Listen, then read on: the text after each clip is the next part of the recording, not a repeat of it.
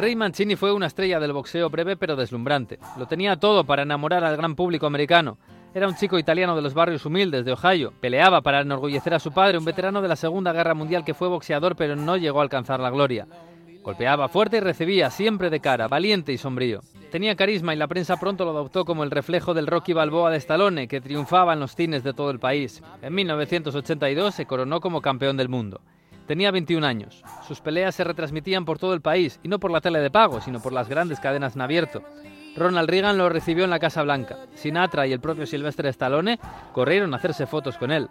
Estaba llamado a ser el boxeador ligero más importante de la historia, pero su vida de campeón estaba a punto de desvanecerse. El 13 de noviembre de 1982, Ray Boom Boom Mancini se enfrentó en el César Palace de Las Vegas al campeón asiático Kim Duk-ko, un coreano tímido y desconocido. Otro chico pobre pero que había aprendido a boxear no por pasión, sino por supervivencia. Cuando Dukko cogió el avión en Seúl, se despidió de su novia embarazada. Ya en el ring, en Las Vegas, golpeó a Mancini con dureza. El público se mostraba sorprendido ante el talento del coreano. Mancini sufrió un corte en la oreja y resistió 11 asaltos hasta que se hizo con el dominio del combate. En el decimotercero Mancini destrozó a Ku con 39 golpes.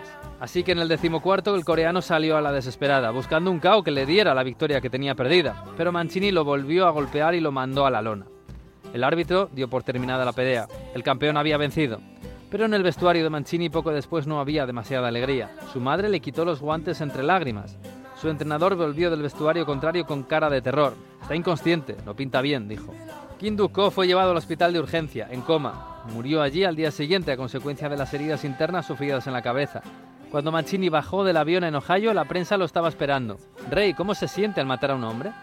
El árbitro del combate se quitó la vida una semana después y la madre de Kim lo hizo a los dos meses. Rey Mancini acabó perdiendo el título de campeón y entró en una fuerte depresión. Aún durante años a sus hijos le decían en el colegio que su padre era un asesino. Se mudó a Los Ángeles y se dedicó al cine, gracias al éxito que tuvo una TV movie sobre su vida en los 80. Montó dos productoras e hizo cameos en las comedias, y en 2013 protagonizó un documental en el que hablaba de la pelea que marcó su vida, la de Kim Duk-ko. Viajó a Corea y se encontró con la viuda de Kim y el hijo que nació sin padre. Se abrieron las heridas y se recordaron a los jóvenes púgiles, estrellas mundiales entonces, olvidadas ahora, que nunca llegarían al Salón de la Fama del boxeo.